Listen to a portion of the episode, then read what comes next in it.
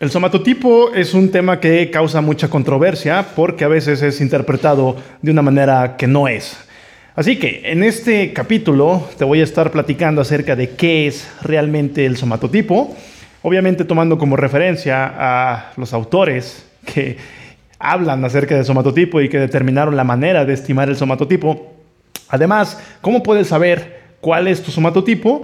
Qué aplicaciones prácticas hay con esto y algunos otros datos de relevancia que tienen que ver con el somatotipo, que considero un tema muy importante y que se eliminen todas esas dudas y malinterpretaciones que surgen con respecto a este tema. Así que si quieres saber esto, vamos a comenzar, pero antes quiero platicarte brevemente acerca de este nuevo concepto titulado Vitruvian. Brevemente, yo antes compartía información sobre fitness y demás cosas bajo el nombre de Nutrivolución. Desde el 2014 aproximadamente que empecé a compartir ideas, eh, experiencias, conceptos y demás cosas en este, en este canal titulado Nutrivolución, que eventualmente fue un podcast y que eventualmente ha sido otras cosas, un libro, cursos, etc. Sin embargo, considero que es momento de hacer un cambio y el nombre de Nutrivolución va a ponerse a descansar y el nombre eh, con el cual voy a estar compartiendo información ahora va a ser Vitruvian. ¿Por qué? Porque considero algo mucho más adecuado, eh, que va más ad hoc en las cosas que quiero compartir, en lo que quiero, de lo que quiero hablar y muy, muy delimitado eh, estos temas que me van a ser más fácil y van a ser más fácil al público saber qué es lo que voy a estar tocando. Así que bueno, eh, voy a delimitar las cosas en Vitruvian con términos que tienen que ver con composición corporal, con el análisis de esta composición corporal, con la subsecuente recomposición corporal, si es que queremos modificar los tejidos blandos de nuestro cuerpo, y con antropometría y la cineantropometría, todo lo que tiene que ver con las mediciones de nuestro cuerpo y, y cómo esto puede manifestarse en el movimiento. Esto es básicamente el concepto de Vitruvian, así que bienvenidos Vamos a pasar al somatotipo. Hay una idea un tanto errónea acerca de lo que es el somatotipo porque en los círculos fitness puede decirse, bro, eres ectomorfo, tienes que comer más, o bro, eres endomorfo, tienes que comer menos, o bro, eres mesomorfo, suertudo tú, lucky you, bro. Eso es básicamente lo que se habla del somatotipo, ¿no? Si, si estás flaco tienes que meterle más arroz o papa, y si estás si estás con más grasa corporal, tienes que bajarle y, tienes que, no sé, eh, eh, hacer un déficit calórico, todo esto que se recomienda en el mainstream. Ahora bien, si bien hay algo de cierto, hay que recordar que no todos los mitos son, son totalmente alejados a la realidad. A veces un mito es una realidad a medias. Es el, es el, el medio brinco hasta llegar a la realidad o lo más cercano a, lo que podríamos conocer como la realidad. Pero no hay que descartar los mitos. Al final del día los mitos surgieron por algo. En este caso, sí estamos hablando de que la clasificación eh, del cuerpo puede manifestarse en tres principales características. Uno que tiene que ver con la adiposidad, o sea, la grasa corporal, la endomorfia otro que tiene que ver con la musculatura, o sea, la mesomorfia, y el último que tiene que ver con la delgadez o linealidad, o sea, la ectomorfia. Son estos tres principales características que a mayor o menor medida todos tenemos. Alguien puede ser un poco más adiposo que delgado, o alguien puede ser más musculoso que adiposo, o alguien puede ser muy adiposo y musculoso y no tan delgado. Eh, eh, hay varias combinaciones y de eso ya voy a estar hablando más adelante. El punto es que hay una afinidad del ser humano por clasificar al cuerpo y clasificar todo lo que hacemos. Al final del día, el ser humano quiere clasificarnos en cuestiones políticas, en cuestiones de género, en cuestiones de, no sé, identidad, en cuestiones de eh, nacionalidad, preferencias, etc. Y una de estas clasificaciones gira en torno a cómo es tu forma corporal externa. Y en este sentido, me gusta comenzar con, esta, con, una imagen de Christian Bale. Quizá conozcan a Christian Bale por películas como American Psycho, eh, The Machinist, eh, Batman Begins y toda la trilogía de Batman. Y ahora presentando, no sé, la Endomorphia Plus.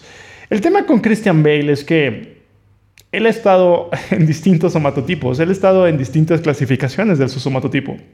Si nos damos cuenta, él en American Psycho tenía un físico bastante, bastante marcado, digo, grasa corporal bastante disminuida y, musculatura desarrollada. No tan desarrollada, pero sí bastante desarrollada. Eventualmente, eh, eh, a, través de los años, él por distintos papeles tuvo que ir modificando su peso corporal y vean, eh, hay una diferencia muy grande entre los 83 kilos y los 86 que tenía en, la primera película de la trilogía de Nolan de Batman, la cual es buenísima, y los 55 kilos que pesaba en El Maquinista. Estamos hablando de 30 kilos de diferencia, aproximadamente 30 kilos de diferencia. Entonces, 30 kilos de diferencia marcan una diferencia muy drástica en cómo luces, en cómo funciona tu cuerpo y en muchas otras cosas más. Pero aquí nada más nos estamos enfocando al diagnóstico del somatotipo. Entonces, si le preguntamos a Christian Bale o si nosotros queremos saber cuál es el somatotipo de Christian Bale, eh, depende, eh, depende del tiempo. Si le preguntamos en el 2004, cuando estaba filmando El Maquinista, pues la predominancia es hacia la ectomorfia, hacia la delgadez o hacia la linealidad. Sin embargo, si nos vamos más hacia alguna de las de Batman, donde estaba mucho más pesado, con más músculo, pues la predominancia eh, podría estar girando en torno a la mesomorfia y quizá un tanto la endomorfia, ya que no está tan delgado como en otras películas que él ha hecho. El punto es que esta me gusta, eh, esta, este ejemplo de Christian Bale me gusta traerlo a colación porque nos da el panorama perfecto para decir que el somatotipo es variable el somatotipo no es uno solo, el somatotipo es un diagnóstico de la situación actual, al día de hoy, o al día que fue evaluado el somatotipo. Ya pasaremos ahí. Eh, sean, sean bondadosos conmigo. A veces me puedo ir por las ramas, pero estoy seguro que, estoy seguro que vamos a llegar a un punto. Se los, se los, se los aseguro. Vamos a comenzar primero con eh, los antecedentes del somatotipo. ¿De dónde viene esto? Tenemos este personaje, un psiquiatra llamado William Sheldon. William Sheldon eh, tenía una especie de obsesión con el cuerpo humano y con cuál podría ser el vínculo entre el cuerpo o la forma de tu cuerpo y algunos trastornos psiquiátricos. Entonces, él en 1940 aproximadamente eh, nos habla de que la personalidad tiene mucho que ver con la forma del ser humano. De hecho, él nos dice que las personas que tienen gran cantidad de adiposidad, dígase grasa corporal, son personas que suelen ser no tan activas, un tanto eh, flojas, holgazanas, holgazanes, holgazanas, como se diga, el plural de holgazán. Él decía eso. Sin embargo, eh, pues bueno, ya quedaron atrás esos tiempos, realmente no se pudo demostrar eso, no hay una asociación entre tu forma corporal y tu personalidad. Eh, podría ser algún tipo de casualidad en algunos casos, pero definitivamente que no pudo ser demostrado de una manera rigurosamente científica. El tema es que lo que sí se quedó y lo que sí implementó Sheldon es esta clasificación de la forma corporal. Entonces él eh, denominaba tres principales formas. Repito, la endomorfia, relativo a la cantidad de grasa que tenemos, la mesomorfia, relativo a la cantidad de musculatura, y la ectomorfia, relativo a qué tan delgados o qué tan lineales somos, o cómo es nuestra proporción entre nuestro peso y nuestra estatura, que es lo que determinaría a final de cuentas la linealidad. Estos son los tres principales somatotipos. No son los únicos, ojo, hay una combinación de ambos, de, todos, perdón, pero, pero los principales son estos tres, endo, meso y ecto. Y es importante mencionar que usualmente va a ser el orden en el que los vamos a encontrar, endo, meso, ecto, endo, meso, ecto. Es como, como los, los sobrinos del, tío Macpato, es Hugo, Paco y Luis. No sé cómo se digan en tu país, pero aquí en México es Hugo, Paco Luis. Hugo, Paco Luis. Siempre se mencionó como Hugo y Paco Luis. No es Luis, Paco y Hugo, es Hugo, Paco y Luis. Así es endo, meso, ecto. Endo, meso, ecto. Y tiene un orden porque también a la hora de ver el diagnóstico del somatotipo de una persona, vamos a estar de igual forma eh, haciéndolo en el mismo orden para que esté estandarizado y no nos estemos confundiendo. Endo, meso, ecto.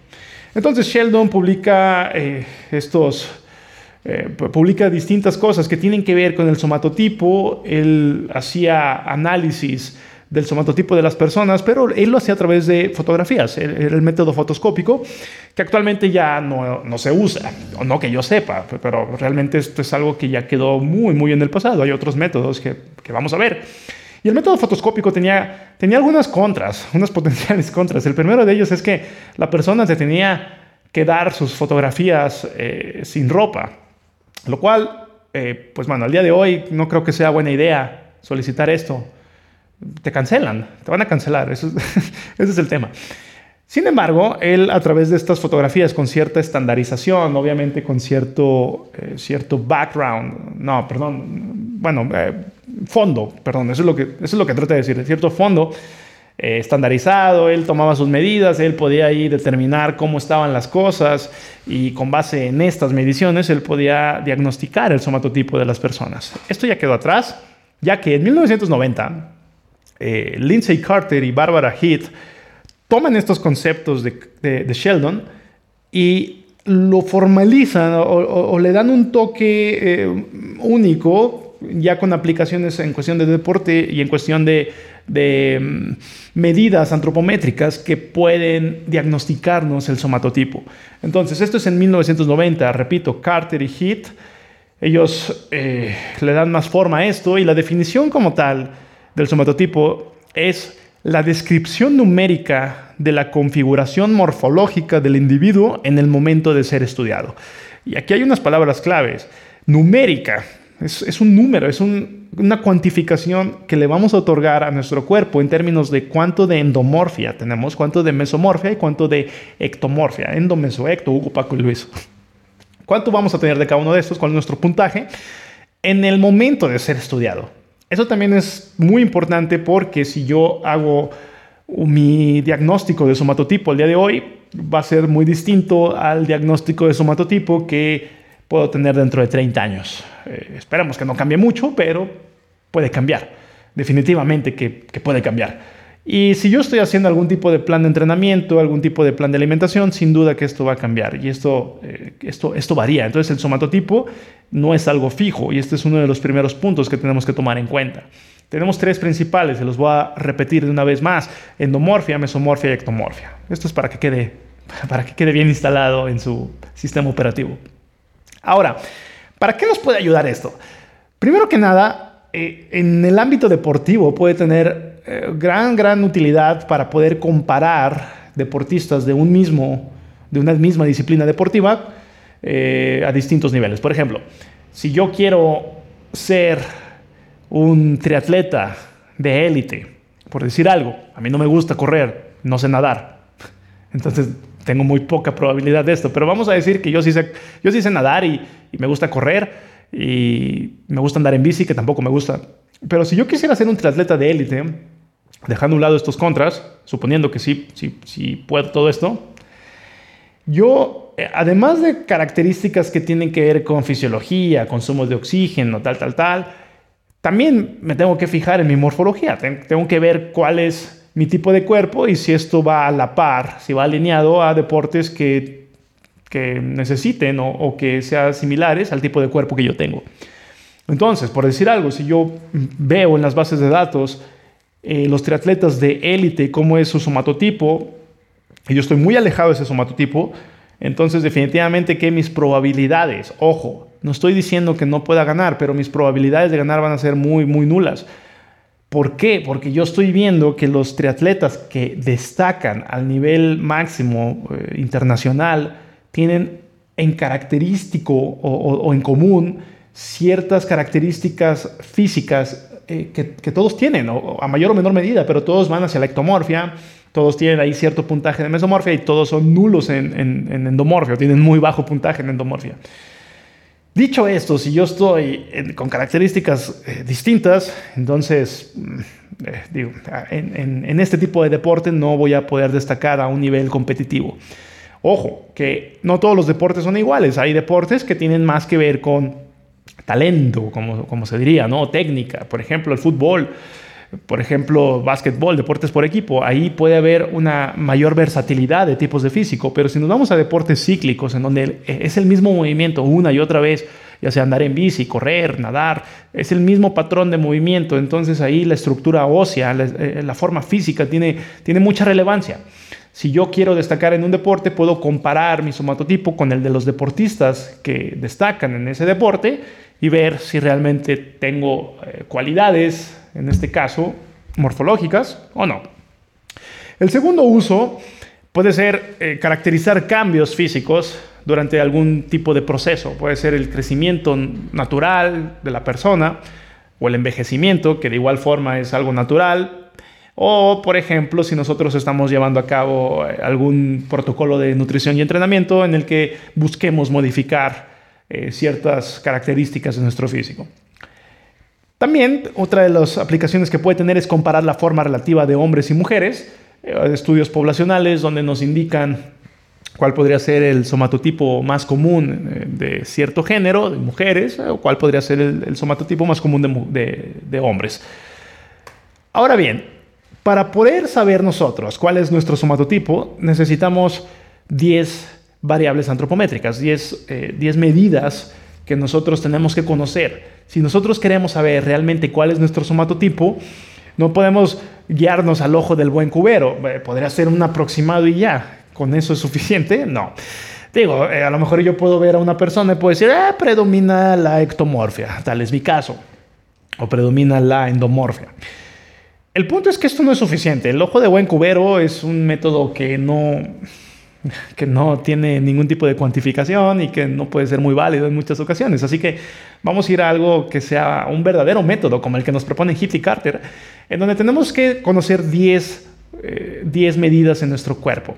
Nuestro peso, nuestra talla, cuatro pliegues, que es el pliegue de tríceps, el pliegue subescapular, el pliegue supraespinal y el pliegue de la pierna medial o de la pantorrilla.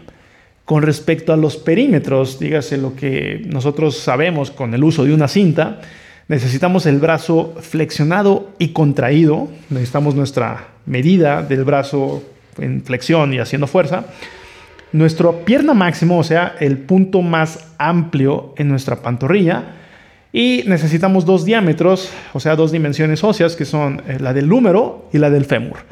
Con estas 10 variables nosotros ya podemos conocer cuál es nuestro somatotipo. Así que si conoces a alguien que te pueda medir, eh, pues adelante, dile que te mida. Tienes estas 10 variables y puedes conocer tu somatotipo con estas 10 medidas y con las fórmulas que se necesitan para poder determinar eso. Esta es la fórmula de la endomorfia. Eh, voy a destacar lo más importante de la fórmula para los que están escuchando esto en, audio y no están viendo el material que acompaña eh, eh, la, plática. lo voy a, voy, a hacer, voy a hacer llegar estas, estas diapositivas a un drive en donde ustedes, si gustan, pueden acceder a ellas. Pero esta es la, la endomorfia en donde necesitamos conocer nuestros pliegues de tríceps, subescapular y supraespinal. Y tiene la lógica completa del mundo, porque si estamos midiendo cuánta adiposidad tiene nuestro cuerpo, es lógico pensar que se va a basar en cuál sería la sumatoria de nuestros pliegues, que los pliegues miden la grasa subcutánea, así que tiene todo el sentido del mundo. Ahora bien, eh, estos tres pliegues, esta suma, tiene que ser ajustada con respecto a la estatura del Phantom.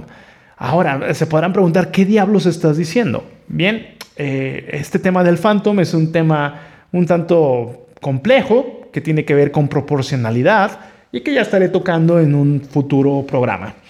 El punto aquí está en que para poder unificar o para poder contemplar esta gran variabilidad que puede haber en las estaturas, personas con una estatura muy muy baja o personas con una estatura muy alta, la sumatoria de pliegues no significaría lo mismo.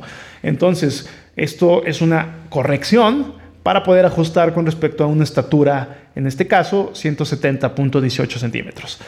Y es un factor de corrección simplemente. Ahora, eh, personas que puedan medir más, o sea, que midan más de 1,70.18, entonces su sumatoria de pliegues disminuye, o sea, proporcionalmente disminuye. Por el otro lado, personas que midan menos de 1,70.18, al momento de ajustar a la estatura del Phantom, pues su sumatoria de pliegues va a ser ligeramente eh, superior.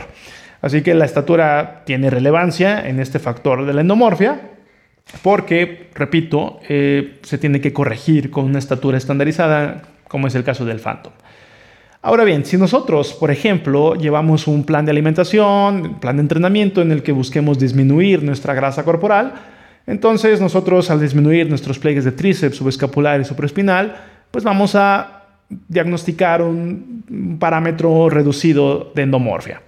El tema es que, si se fijan, en estos, en estos pliegues que se toman en cuenta, no hay pliegues que tengan que ver con el tren inferior. No se utiliza el pliegue de la pierna media o del muslo, eh, lo cual es, controversial porque hay autores que mencionan que eh, esto no debería ser así porque los pliegues del tren inferior pueden ser más representativos para la adiposidad corporal total y no tanto eh, estos tres. La idea es que pudiera haber más pliegues a considerar para la determinación de la endomorfia. Así que eh, dicho en otras palabras, tres pliegues podrían no representar la adiposidad de todo el cuerpo. Entonces esto es una de las cosas en contra que hay con respecto a, estimar la endomorfia en el somatotipo de Heath y Carter. Ahora, paréntesis, se podrán preguntar, entonces, ¿por qué no lo cambian? Si es tan, tan, tan irregular esto, o si no cuadra mucho, ¿por qué no lo cambian? El tema es que, como esto tiene ya bastantes años, eh, se han hecho muchos estudios y todos esos estudios ya no podrían servir, ya no serían de utilidad para estudios nuevos, porque ya no se pueden comparar igual, porque unos fueron con un método y otros fueron con otro método. Así que yo creo que eso eh, tiene mucho peso para, para, que ya no haya eh, cambios en, en, la metodología de la estimación del somatotipo de Hitty Carter. Con respecto a la mesomorfia, repito, la, relacionada a la musculatura, los datos que necesitamos es el diámetro del húmero, diámetro biepicondíleo del húmero, necesitamos el diámetro biepicondíleo del fémur, necesitamos el perímetro del brazo corregido, ahorita les voy a decir qué significa esto, y el perímetro de la pierna corregido, o sea, el perímetro de la pantorrilla corregido. En este sentido, la corrección tiene que ver con quitar el pliegue a la circunferencia del brazo. Dígase, en otras palabras, eh, si nosotros tenemos un perímetro, perdón, dije circunferencia es perímetro, la, manera adecuada de decirlo es perímetro, una disculpa, una disculpa a los grandes que si están viendo esto dirían, hey, estás muy mal, pero es perímetro. Si nosotros tenemos una, eh, un perímetro de 35 centímetros en nuestro brazo y nosotros tenemos un pliegue de 7 milímetros en nuestro tríceps, entonces el ajuste significa considerar ese factor y restarle esos 7 milímetros a los 35 centímetros. Obviamente, convirtiendo los milímetros a centímetros. Ese es el tema. Lo pasa, pasa lo mismo con la pierna. Si nosotros sabemos el perímetro de nuestra pantorrilla y nosotros conocemos el pliegue de nuestra pantorrilla, nosotros podemos eh, hacer la corrección eh, con este método del somatotipo que nada más es restar el perímetro menos el pliegue ambas en centímetros, tenemos que pasar de milímetros el pliegue a centímetros y con esto tenemos la corrección. Ahora bien, el punto, y aquí es otro de los contras, es que eh, hay, hay, algunos autores que mencionan que esta no es la forma ideal de hacer la corrección. Tendría que considerarse el factor pi, o sea, 3.14 tal, tal, tal, tal, tal, tal, tal, tal. El factor pi de la, de la forma cilíndrica o casi cilíndrica de las extremidades ¿Qué contemplaría que esa grasa realmente pues, abarca todo eso y cuando se corrige, pues realmente estamos disminuyendo todo eso. El tema es que no se contempla pi en este método de corrección de, los perímetros con los, con los pliegues, en este método del somatotipo. Hay otros métodos que sí lo hacen, en este no. Entonces, este es un tema. Ahora bien, si nosotros consideramos las variables que, sirven para diagnosticar la mesomorfia, tenemos los diámetros, el diámetro, repito, de biepicondilio, del húmero y del fémur. ¿Qué significa esto? Que si yo tengo diámetros grandes, entonces mi factor de mesomorfia va a estar más hacia arriba, independientemente de si realmente tengo más músculo o no. Sin embargo, y de las cosas que más influyen para la mesomorfia es la estatura. Si tú tienes una estatura muy alta, tu factor de mesomorfia va a tender hacia lo bajo. Y si tú tienes por el otro lado una estatura muy baja, tu factor de mesomorfia eh, va a ser diagnosticado un poco más hacia arriba. ya que, repito, la estatura tiene mucho predominio sobre eh, el puntaje que nosotros obtengamos con respecto a la mesomorfia. Entonces, eh, estas dos cosas también hay que considerarlas. Puede haber gente que no necesariamente tenga mucha masa muscular y que tenga un puntaje elevado en su mesomorfia, o por el otro lado puede haber gente que sí tenga bastante desarrollo muscular, pero por sus eh, diámetros y su estatura puede mostrar un puntaje relativamente disminuido en esta mesomorfia. Además de que esta corrección de los perímetros con respecto a los pliegues no es o parece no ser la más apropiada. Y por último tenemos la ectomorfia. Así es como obtenemos la ectomorfia. Eh, es una relación entre el peso y la estatura. Por lo tanto, si una persona que pesa muy poco y mide mucho, pues bueno, va a tener una ectomorfia elevada. Por el otro lado, una persona que pese mucho y mida de estatura poco, entonces eh, va a tener una ectomorfia reducida. Para la ectomorfia necesitamos primero sacar el índice ponderal, que es la relación entre la talla, entre la raíz cúbica del peso.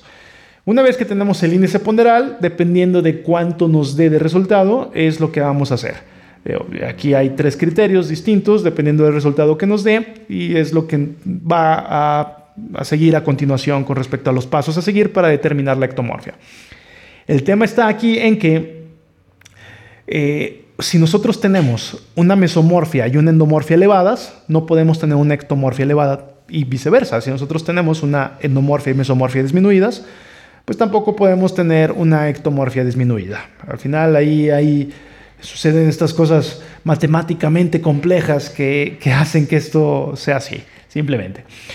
Y de igual forma, es muy raro que haya puntajes muy, muy bajos, tanto de endomorfia como de mesomorfia, pero no es raro que haya puntajes muy, muy bajos de ectomorfia. Entonces hay alguien que puede sacar de ectomorfia punto uno, pero sería esto eh, muy, muy difícil que suceda, si no es que imposible, no estoy seguro, pero sería muy difícil que sucediera con la mesomorfia o con la endomorfia. Muy bien. Ahora, una vez que obtenemos a través de las fórmulas la endomorfia, la mesomorfia, la ectomorfia. Eh, el último paso, si es que queremos saber cuál es nuestra, nuestra gráfica o la graficación de nuestro somatotipo, es hacer la conversión al eje X y al eje Y. De manera muy simple, nosotros tenemos aquí las dos formas de sacar eh, el eje X, perdón, esta forma de sacar el eje X y la manera de sacar el eje Y. Estas son las dos fórmulas, tanto para el X como para el Y. Si nosotros nos ponemos a analizar un poquito las fórmulas, X, o sea, en un plano horizontal, es el resultado de la ectomorfia menos la endomorfia. ¿Qué significa esto? Si yo tengo un puntaje muy alto de ectomorfia y un puntaje muy bajo de endomorfia, entonces el resultado va a salir positivo. ¿De acuerdo? ¿Qué significa que el resultado salga positivo? Que va a ir hacia la derecha de la gráfica. Porque nosotros tenemos aquí el 0 Hacia la derecha tenemos los positivos y hacia la izquierda tenemos los negativos. Dicho esto, eh, tiene lógica si yo tengo un factor muy elevado de ectomorfia y cuando le resto la endomorfia, que es reducido, entonces va el número final, el resultado va a salir positivo y este positivo va a significar que está hacia la derecha. Y estar hacia la derecha en la gráfica significa estar hacia la ectomorfia, irnos hacia la ectomorfia. Por el otro lado, si el resultado es negativo, es porque la endomorfia fue mayor que la ectomorfia, y el resultado se va a ir hacia la izquierda. Eso o sea, va a ser algo negativo que nos va a tirar en la gráfica algo más hacia la endomorfia. Y por el otro lado, con la mesomorfia, si nosotros eh, tenemos un factor eh, muy elevado de mesomorfia, comparándolo con la relación entre endomorfia y ectomorfia, entonces nuestra gráfica se va a ir más hacia arriba, que es acercándonos hacia la mesomorfia. De manera muy general, nosotros podemos analizar cómo funciona esto del eje X, cómo funciona lo del eje Y, y qué significaría un punto, ya sea hacia, muy hacia la izquierda, muy hacia la derecha o muy hacia arriba. Hacia dónde se dirige va a ser eh, lo que va a estar predominando en esa persona. Ahora bien, una vez que graficamos eh, justamente donde nos da X, donde nos da Y, aquí obtenemos eh, el diagnóstico completo.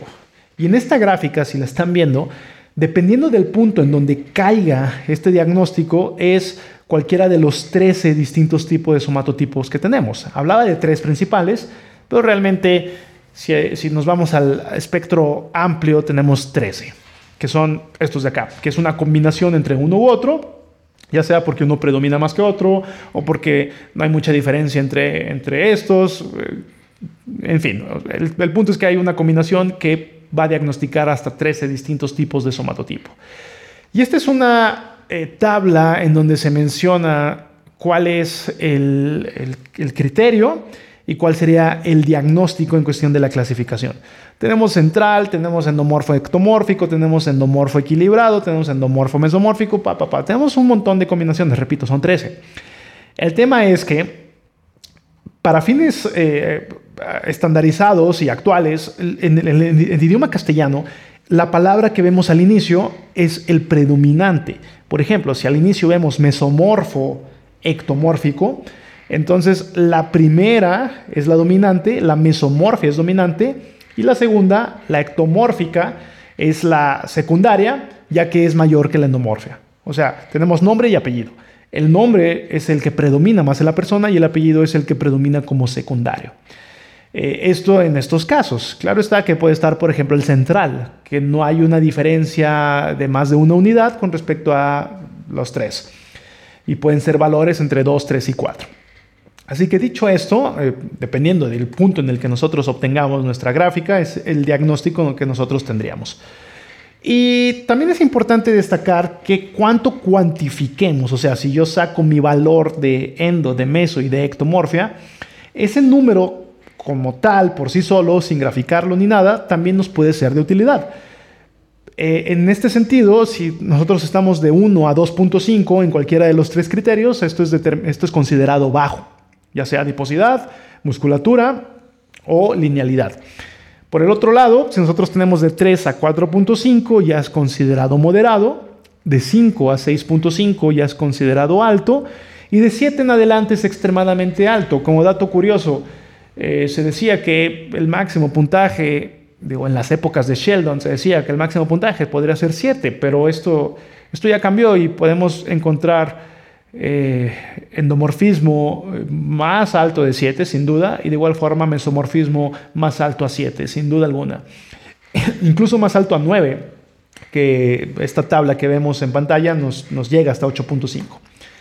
Ahora bien, regresando al tema de Christian Bale, ¿qué somatotipo es entonces? Bueno, si yo me voy a la primera de American Psycho, vemos algo eh, entre mesomorfia y ectomorfia y vemos una endomorfia bastante disminuida. Si yo me voy al maquinista, vemos un predominio muy marcado en la ectomorfia y muy bajo tanto la endomorfia como la mesomorfia. Claro está que ahorita estoy a ojo de buen cubero, que es el método que precisamente les dije que no deben de hacer, pero como no tengo a Christian Bale como para medirles los diámetros y poder regresar en el tiempo y poder ver cuánto cuánto medían sus pliegues y sus circunferencias y su peso y demás cosas en 1999 ni en el 2005, no sé, eh, pues bueno, esto es, esto es lo que hay, que es el ojo de buen cubero. Pero es para que sea una idea. Si yo tuviera la capacidad de evaluar, ya podría diagnosticar de una manera seria y cuantificada cuál podría ser el somatotipo de Christian Bale en cada uno de estos puntos. Dicho esto, eh, bueno, al día de hoy, no al día de hoy, pero hasta hace no mucho, eh, de hecho ya no está así, creo, pero cerca del 2015 teníamos un Christian Bale bastante endomorfo. Y con esto finalizo, son los puntos que considero más eh, destacables en términos del somatotipo.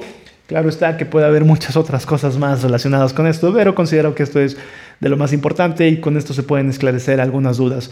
Dicho esto, queda pendiente una segunda parte y si tienes alguna pregunta con respecto al somatotipo, después de haber escuchado esto, con todo gusto puedes hacérmela llegar, ya sea en Instagram o ya sea en los comentarios de YouTube, como tú gustes. Y yo te estoy hablando en un video muy próximo. Gracias y chao. Este es el fin de este podcast. Muchas gracias por haber estado aquí. Puedes mandarme un mensaje con tus comentarios en arroba m 1 Nos vemos hasta la próxima.